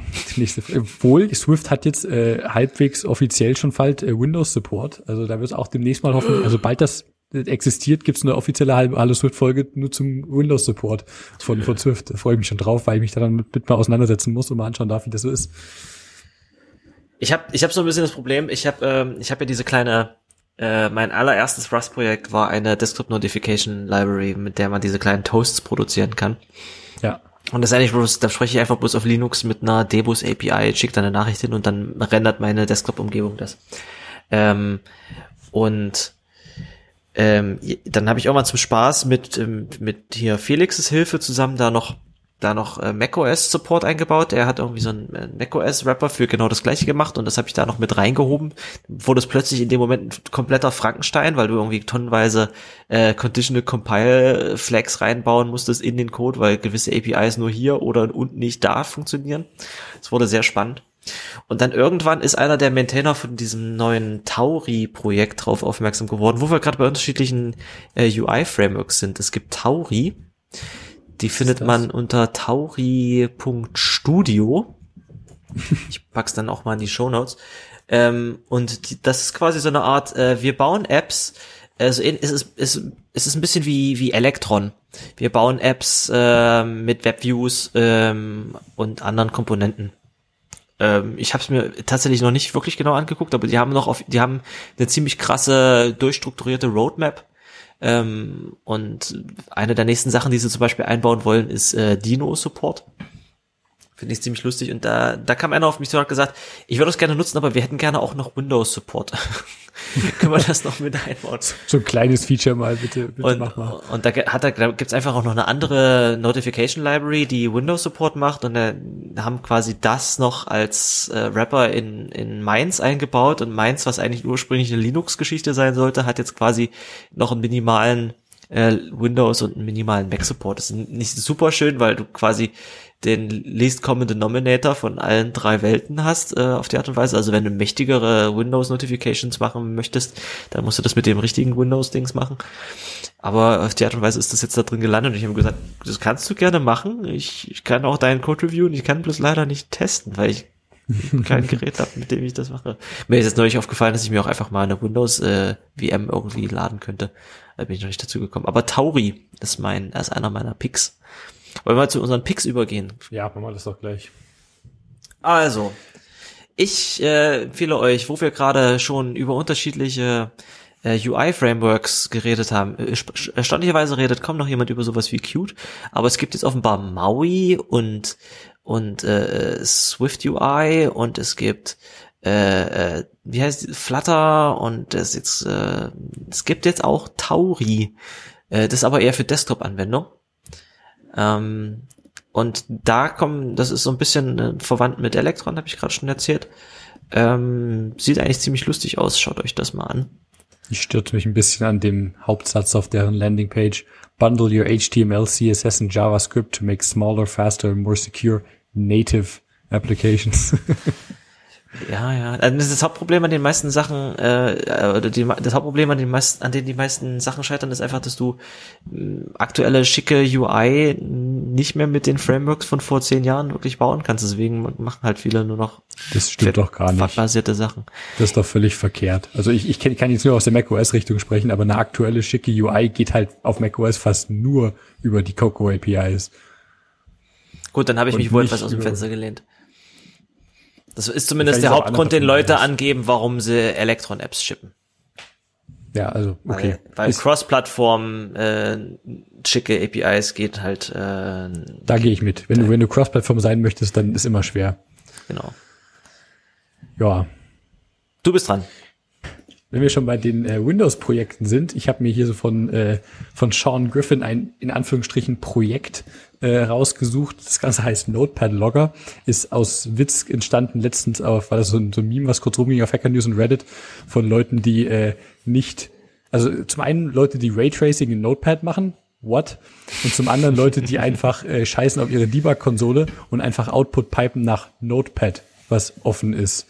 Und ja, die Argumentation, die da geschrieben wurde, ist aber doch irgendwie ähm, sehr schlaghaltig. Ähm. Die Argumentation fand ich geil. Ist, du kannst es aufmachen, dann, dann lauft da direkt Input rein, äh, Output rein. Genau. Und dann kannst du es speichern, es wenn läuft du möchtest. nicht ständig deine Festplatte mit Logfiles voll. Das war schon immer ein Problem. Ich verstehe die Argumentation voll, aber also auf macOS zum Beispiel gibt's ja die, die Console dafür, aber letztendlich laufen trotzdem irgendwo Logdateien hin. Also du kannst halt zuschauen, kannst es filtern, aber ich finde es schon geil, irgendwie Notepad dafür zu nutzen. Und äh, Sean Griffin hier hat ein Projekt in kleinen Rust Crate geschrieben, die quasi einen Logger bereitstellt, äh, heißt Notepad Logger und äh, ein offenes Notepad sucht, der sucht halt nach dem Window-Title und pipet dann direkt da Dinge rein. Äh, das ist aber auch bloß eine Adaption von dem Original C-Code, der da auf Reddit gepostet ja, war. Ja, ja, ja. Aber ich fand es schön, das nochmal als extra Paket hier. Jetzt müssen wir es auch richtig sauber machen für, für alles, was es gibt. Und dann stellst du ordentliche Pakete als Logger bereit. Und dann machen wir das darüber. Ich muss das mal ausprobieren. Was ist denn, wenn du kein Loadpad hast? Dann, dann knallst dir unterm Arsch weg, ne? Ja, vermutlich. Das funktioniert wahrscheinlich auch nur auf Windows. Es stand auch äh, explizit mit in der README von wegen, äh, this was written by someone who does not know the Windows API or its invariants and probably shouldn't actually be used for anything. Probably. Probably, genau. Was hast du denn noch als, als cool. Pick? Ich habe, ähm, ich habe ein neues Spiel gefunden, also eines von diesen relaxing Games und zwar, kannst du dich noch an Sandspiel erinnern? Oh, diese Falling Sand Games? Genau. Und von demselben Typen, der das vorgestellt hatte, dass der hat ja das sogar auf dem auf dem äh, auf der JS-Conf EU vorgestellt. Von dem gibt's jetzt was Neues und zwar, das sieht fast genauso aus. Äh, kannst du mal auf den Link klicken, ja, das heißt orb.farm. Das ist die vollständige Adresse davon. Und äh, der hat erstens für alle externe UI dieses äh, geile 98 CSS verwendet, damit es wie Windows 98 aussieht. Und äh, das ist quasi auf demselben Prinzip wie Sandspiel basierend ein Aquarium. Und da hast du, fängst du an mit, mit einem großen, mit, einfach mit einer Glaskugel und dann kannst du da Wasser und Sand reinkippen und Fische reinsetzen und Algen. Und dann kannst du das laufen lassen. Du hast da noch so einen Meter mit, ähm, wie ist das Verhältnis von CO2 zu Sauerstoff in deinem, in deinem Wasser? Und dann sterben die Tiere vielleicht oder auch nicht. Dann siehst du im Hintergrund total geil, so pixelig über dem, über dem Ozean die Sonne auf. Tageszeiten ja, du siehst die Sonne auf und untergehen und je nachdem von wo die Sonne kommt, wachsen auf der Seite von deiner Glaskugel die Algen und produzieren dabei Sauerstoff und du kannst da kleine äh, kleine Mikrolebewesen und Bakterien reinsetzen. Ich habe noch nicht genau verstanden, was die machen, aber die fressen dann irgendwelche Überreste oder produzieren CO2 und leuchten im Dunkeln. Das ist absolut geil. Und ich, du siehst jetzt auf Twitter, in letzter Zeit sehe ich immer mal Screenshots von Leuten, die irgendwie total abgefahrene, geile ähm, Aquarien damit äh, bauen lassen, so nach dem Motto, ich hab's mal über Nacht laufen lassen und das hier war am nächsten Tag. Alles tot. Ich mochte Falling Sand Game äh, früher richtig doll. Das war also gerade, wo man so mit mit Öl und, und Feuer experimentieren konnte und dann vielleicht noch so eine Combust kleine Combustion Engine bauen konnte, die halt einfach nur aus so einem Ölspawner Öl immer verbrannt hat Fall. und dann dementsprechend sogar, wenn die noch eine Windsimulation mit drin hatten, wenn es so ein moderneres Spiel davon war, das war schon, da kann man richtig geilen Fu mitmachen. Bei dem Original -Sand Sandspiel von dem Typen fand ich es auch schick, dass du irgendwie äh, Partikelanimationen, das sah trotzdem schick aus. Du hast diese Pixel ähm, Grafik gehabt und konntest trotzdem irgendwie Rauch äh, hattest eine anständige Rauchvisualisierung, das sah trotzdem schick aus, irgendwie diese Kombination. Nice. Und hier hast du sowas ähnliches, da hast du irgendwie das Wasser sieht trotzdem schick aus. So, das ist jetzt, äh, könnt ihr, könnt ihr mal anmachen und dann bis morgen stehen lassen. Dann könnt ihr uns mal Screenshots von euren, ähm, von euren Aquarien schicken. Nice. Ich habe noch einen Pick, den habe ich gestern auch äh, schon im akkumulisierbaren Raum auf Matrix gepostet gehabt. Das ist ein Talk, ein fantastischer Talk namens The Art of Code von, ich glaube, wie hieß er, Dylan Beatty, wenn ich mich nicht täusche. Mhm. Äh, super cooler Talk. Ich, ich will fast gar nichts darüber sagen. Also man muss sich wirklich mal, also ich wollte mir fast nicht die Stunde, Stunde Zeit nehmen dafür, um den zu schauen, als mir ein Kollege den geschickt hatte. Der ist vom Februar diesen Jahres, von der Konferenz, die ich nicht zuordnen kann, NDC London. Und ähm, der, der fängt da einfach an, einfach mal hier coole Sachen zu zeigen. Und der, der ist halt instant ge gehuckt und wenn nach, nach 20 Minuten kannst du einfach nicht mehr wegschauen. Und das, es wird halt immer nur noch besser.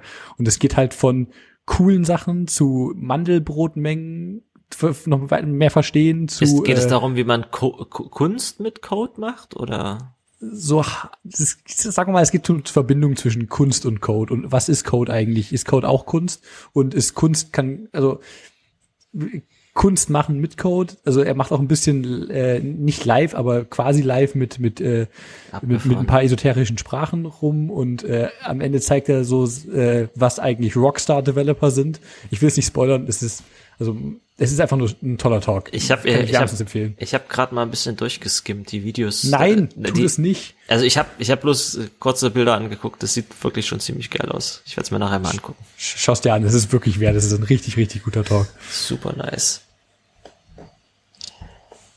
Jo, hast du noch was sonst? Ja, ich hatte noch ähm, einen Musiktipp und damit würde ich äh, diese Sendung dann auch zum Abschluss bringen. Okay. Und zwar gibt es den, ähm, und wir hatten den schon mehrmals in der Sendung, es gibt den Rapper STD Out.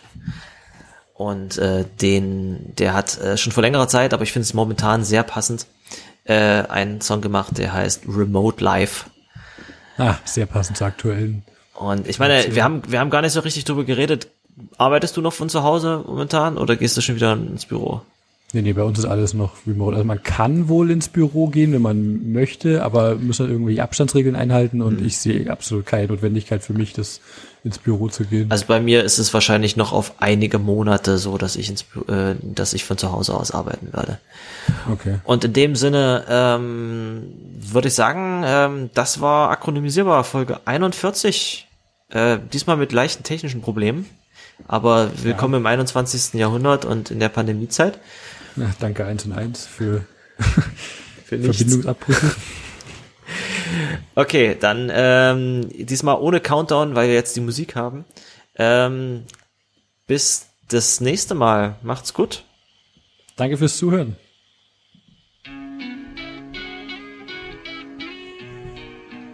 So, das können wir uns jetzt noch in Ruhe geben. Meine Fische sind gerade gestorben in der Orpfarm. Wake up five minutes before work. I got no pants on. Throw on a random shirt. The office life ain't for me. For nine to five, this is the closest thing to being free. All my friends live in a screen. Please send a link to your video stream. Can't remember the last human I've seen. Life on a remote team. Life on a remote team. All my friends live in a screen. Please send a link to your video stream.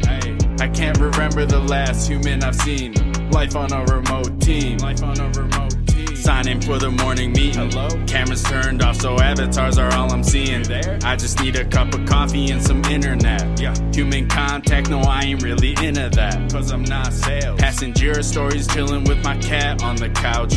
Home is so cozy, no, I'm never going out. But I could leave and run errands if I have to. I to. And I always shit from my own bathroom. Uh. I barely ever ever have to check in. I can stream Netflix and eat Chex Mix. Always message me on Slack if you ever want a parent screen share. I don't even need to be there. All my friends live in a screen. Please send a link to your video stream. Can't remember the last human I've seen. Life on a remote team. Life on a remote team. All my friends live in a screen. Please send a link to your video stream. I can't remember the last human I've seen. Life on a remote team. Life on a remote. Introverted while I'm working, I'm not sociable. If I'm job searching, then this perk is not negotiable. It's impossible for me to look presentable. I don't even own clothes that are professional. Sweatpants. I can't let the office ping pong table distract me. Rather travel, do some tasks from the taxi's backseat. We hardly get together in a room. But it's all good as long as we have Zoom. As long as we have memes and emojis for the group.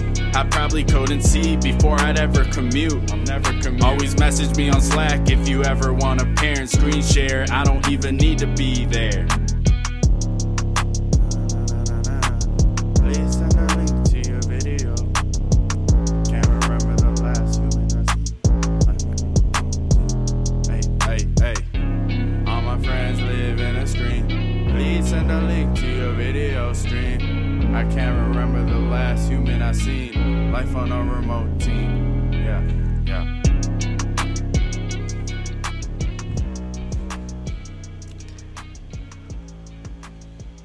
Ach ja, ich sehe mich schon sehr in der Musik wieder.